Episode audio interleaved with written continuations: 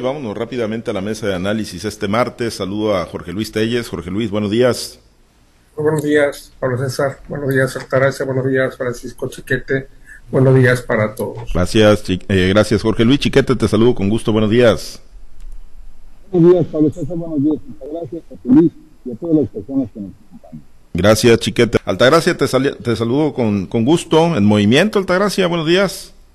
Sí, buenos días, Pablo César. Buenos días, Jorge Luis, Francisco, rumbo a las hermosas tierras del Dorado. Muy bien, muy bien. Perfecto. Bueno, pues vamos a, uno de los temas. Eh, dejamos tantito la política, si hay espacio lo, retomamos al final porque también hay, cosas interesantes que platicar.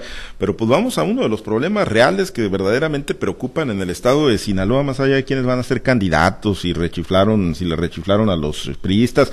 Jorge Luis, el tema de, de la falta de agua se ha convertido en un problema muy serio, quizá como pues no ocurría durante en décadas. Hay quienes dicen que en la historia eh, no habíamos tenido una situación tan crítica, tan alarmante como la que se está viviendo en estos momentos con las presas, pues en niveles muy, muy bajos, eh, ya con eh, solicitudes, pues no formales quizá, pero sí verbales de algunas organizaciones y de productores que están demandando que se declare zona de emergencia el estado de Sinaloa, un problema muy, muy complejo, digo, porque están expensas de la naturaleza o del gobierno para, para operar pues algunos sistemas de rescate de agua, pero bueno, en general ya sabemos eh, cómo le va a Sinaloa cuando le va mal a la agricultura, Jorge Luis.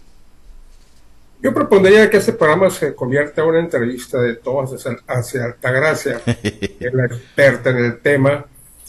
Yo le lanzo las primeras dos. Sale, échale cuál es el plan B que tienen los agricultores y si el porcentaje de agua en las presas pone en riesgo el suministro de agua para consumo humano. Dos preguntas facilitas de turrón. De turrón, Altagracia, para que la saques por los 400, por el puritito central. 410 pies. Mira, en estos momentos el, el nivel que tienen las presas es verdaderamente alarmante. Hace muchos años que Sinaloa no tenía estos bajos niveles de por allá del 95, en el 97 se vieron años muy duros. Todavía en el 2013, antes de la llegada de Manuel, el huracán, pues no, realmente no teníamos opción de sembrar. Todavía en el 2019, eh, con la llegada de la tormenta 19, precisamente el 19 de septiembre, fueron los años que, que han sido verdaderamente eh, dolorosos para el estado de Sinaloa, pero que han salido adelante, ¿no? Hoy en este tiempo, como tenemos el nivel de las presas, eh, lo que no se garantiza es el ciclo agrícola. Afortunadamente, desde hace unos años para acá, han estado las autoridades de la Conagua asegurando el consumo humano no nada más para un ciclo, sino para dos ciclos, viendo la situación tan grave que queda nuestras presas cuando terminan los ciclos agrícolas porque no han sido años buenos y además porque los este, distritos de riego han ido creciendo, tenemos más superficie abierta al cultivo de lo que fueron planeadas las presas originalmente. Entonces, eh, la, la, la, condición de consumo humano no está en riesgo aún, por, por lo que te digo, porque se han estado este, valorando el consumo humano para dos años, es lo que tienen, lo que tienen las presas, ¿no? Pero sí el ciclo agrícola sí está en riesgo, además que no existe realmente hasta ahorita un plan B a ejecutar. Los agricultores somos muy eh, dados a pensar que el tiempo que viene va a ser mejor y que quizá en un año o en, en un mes o en una semana o en un día se nos pueda resolver el problema.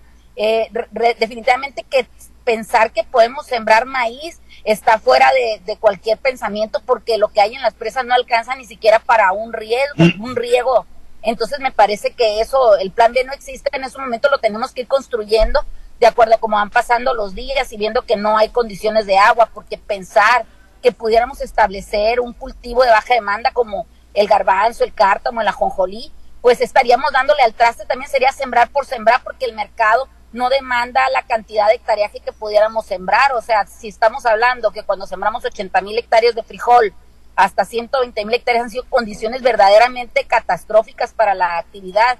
Ahora pensar que pudiéramos sembrar más allá de las 40 mil 40 mil hectáreas de garbanzo, pues estaríamos de verdad pensando qué vamos a hacer con todo ese grano y solamente estaríamos abonándole más a la quiebra de los agricultores. Bueno, y pues se nos va a acabar el maíz, el país entonces, eh, Jorge Luis, porque chiquete, porque pues luego dicen, sin maíz no hay país y bueno, pues si no hay condiciones para la siembra del cultivo que se supone es el más rentable, ¿no? O por lo menos es el, el, que más conocen nuestros agricultores, pues la condición se, se torna crítica, ya no nada más por, por falta de, de apoyos o de políticas públicas o de esquemas que garanticen la comercialización. Chiquete ahora ni siquiera va a haber maíz que comercializar si es que pues no se da la recuperación de las presas o algún proyecto importante de rescate de, agua.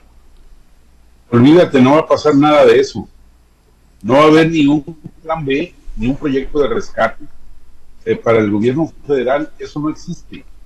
Sus proyectos están muy bien definidos, están en las obras emblemáticas y los programas sociales, que bueno, tienen su razón de ser para la cosmogonía del presidente López Obrador, pero el resto del país no está considerado con eventualidades como esta.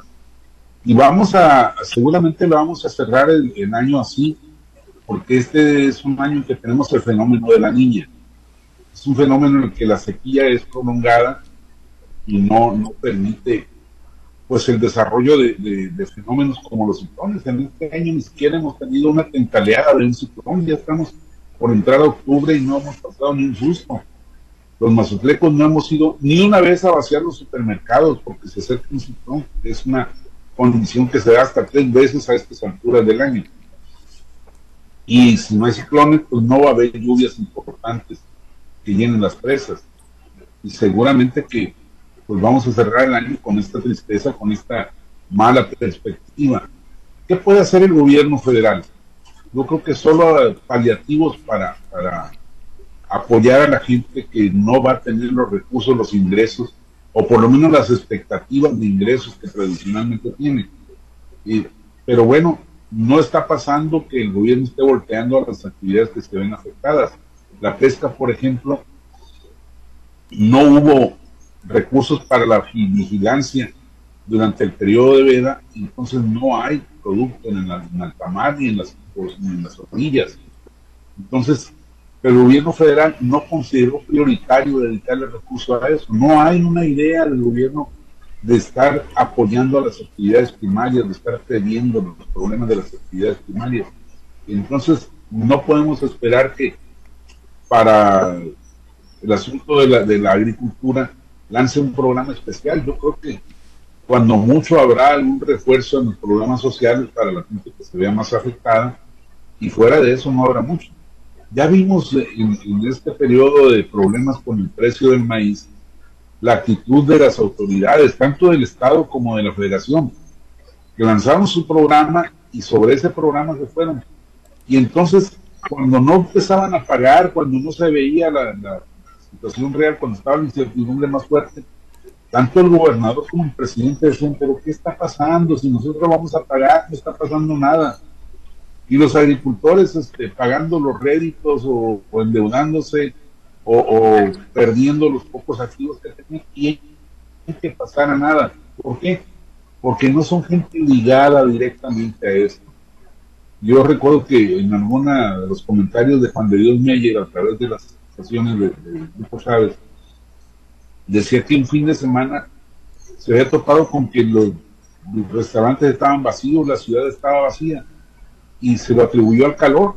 Y alguien declaró, no, no, no, de Dios, es el problema del maíz.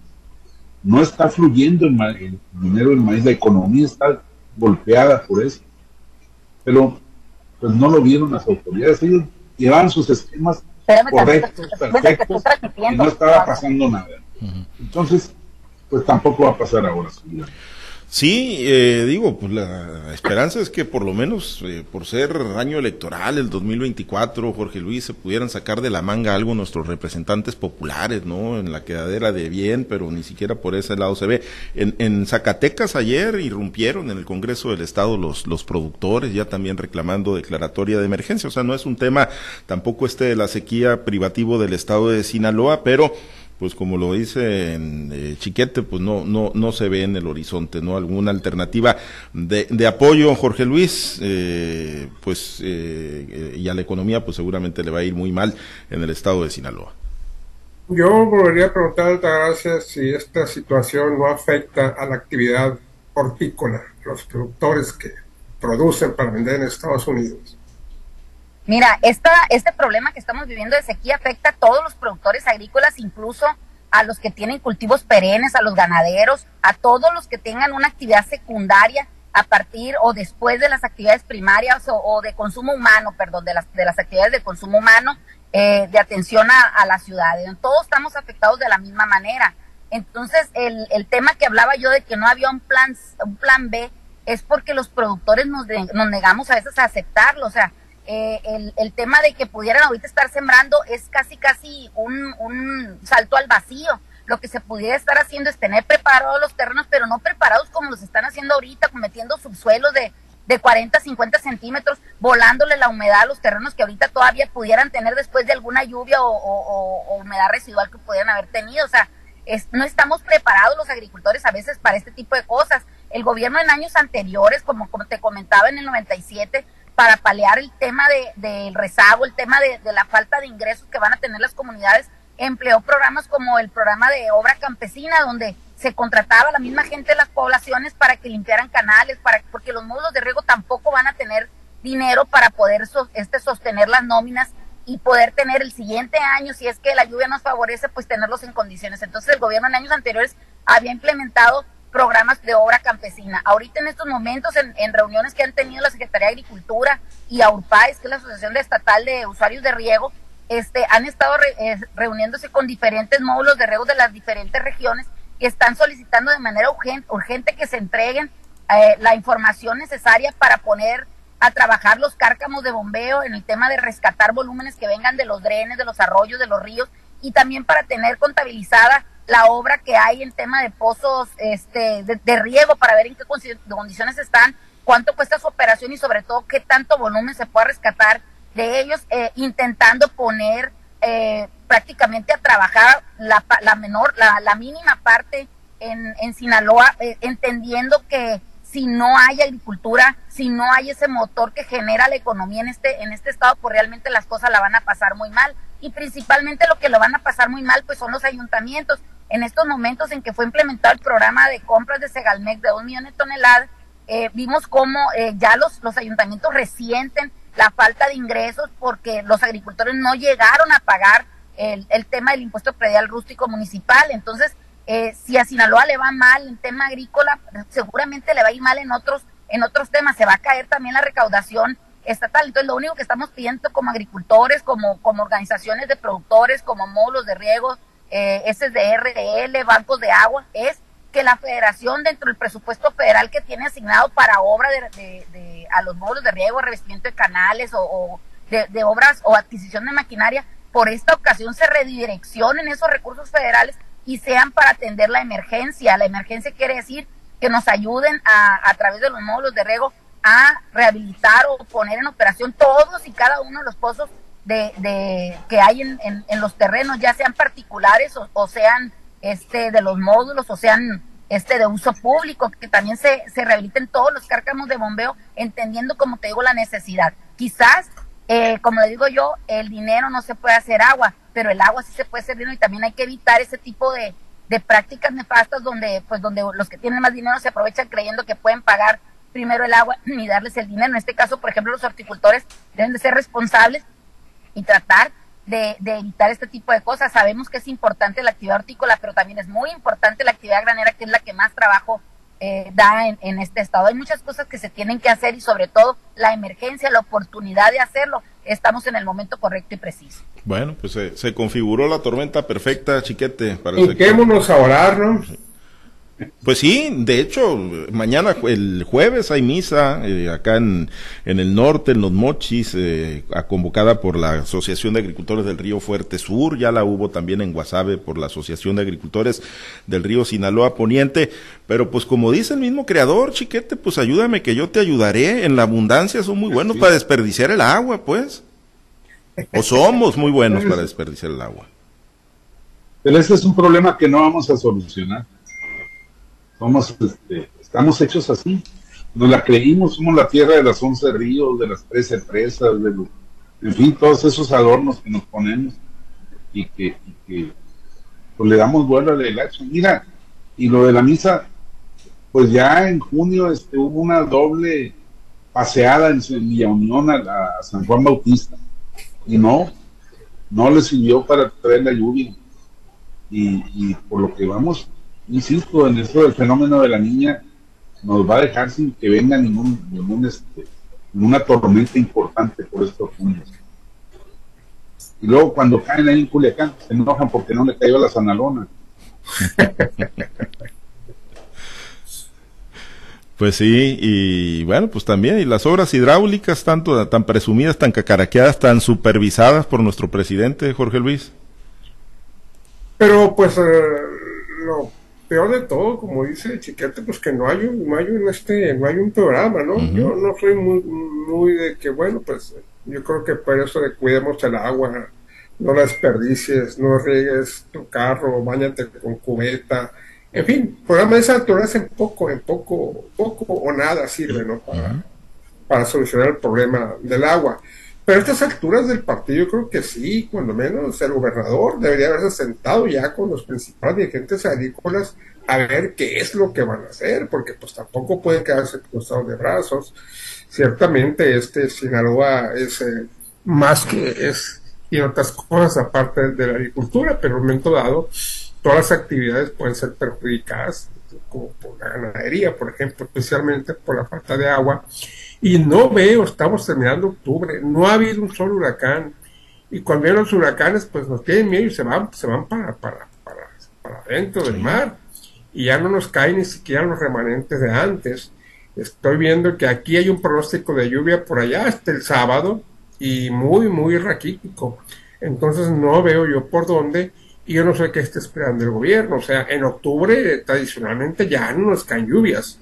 Acuérdense ustedes, simplemente pongan como referencia el arranque del béisbol. ¿Cuántos, cuántas veces recuerdan ustedes que se han suspendido partidos de la Liga de Béisbol por lluvia? Ya no, eh, llega 10, 12, 15 de octubre y ya se acabó la lluvia, terminó la temporada.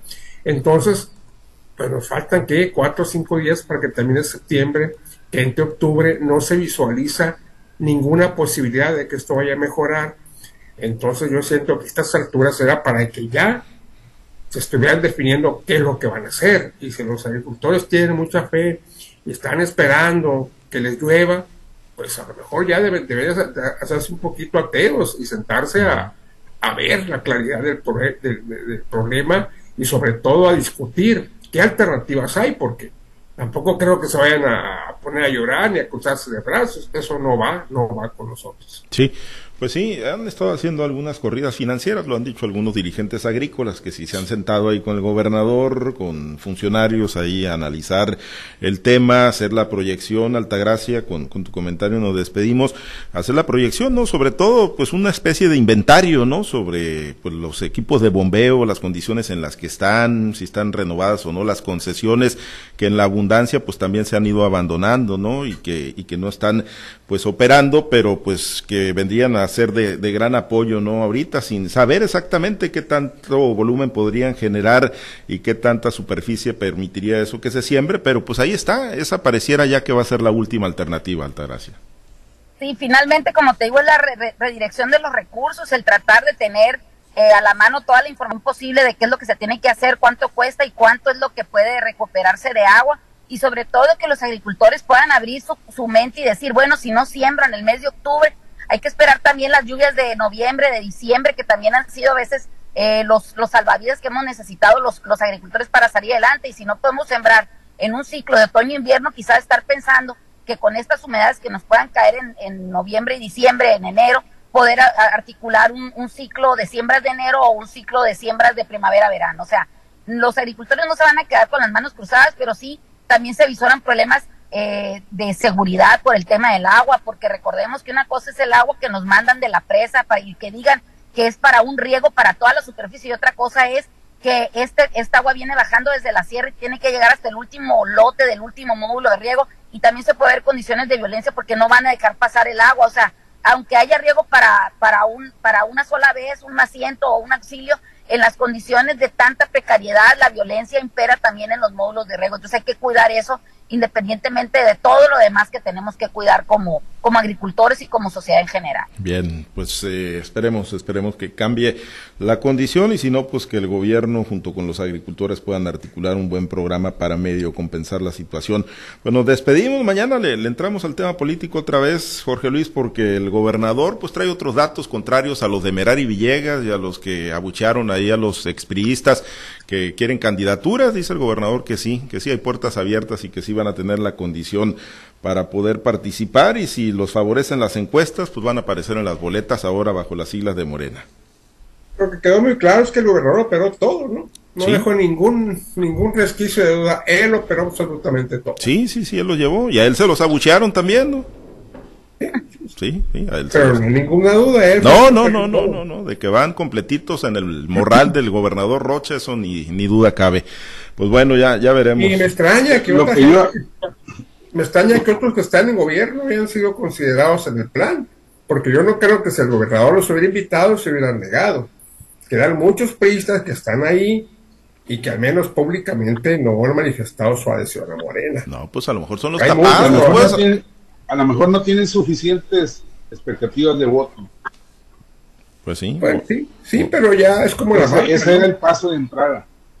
Es A mí lo que me preocupa es la salud, es la salud de Jesús Valdés. No haber oído el abucheo Sí. ese que no yo, es como para que le hagamos una cooperacha y le llevemos al otorrino. Sí, hay que Hay llevarlo que con el en un programa de implantes cocleares. Sí, mi- mínimo unos cotonetes, hombre, para que se pegue una limpiadita, a ver si se saca la, la cerilla, porque para no escuchar tremendo abucheo, sí debe andar bastante amolado. Yo pensé que andaba de los ojos, ¿no? Que era de lo que constantemente se operaba, pero yo creo que también ahí necesita en los oídos una buena atención. Bueno, nos vamos. Muchas gracias, compañero Chiquete. Excelente día. Buen día, saludos a todos. Altagracia, excelente martes. Que tengan un excelente martes todos. Gracias, Jorge Luis. Excelente día. Excelente día. Gracias, muchas gracias.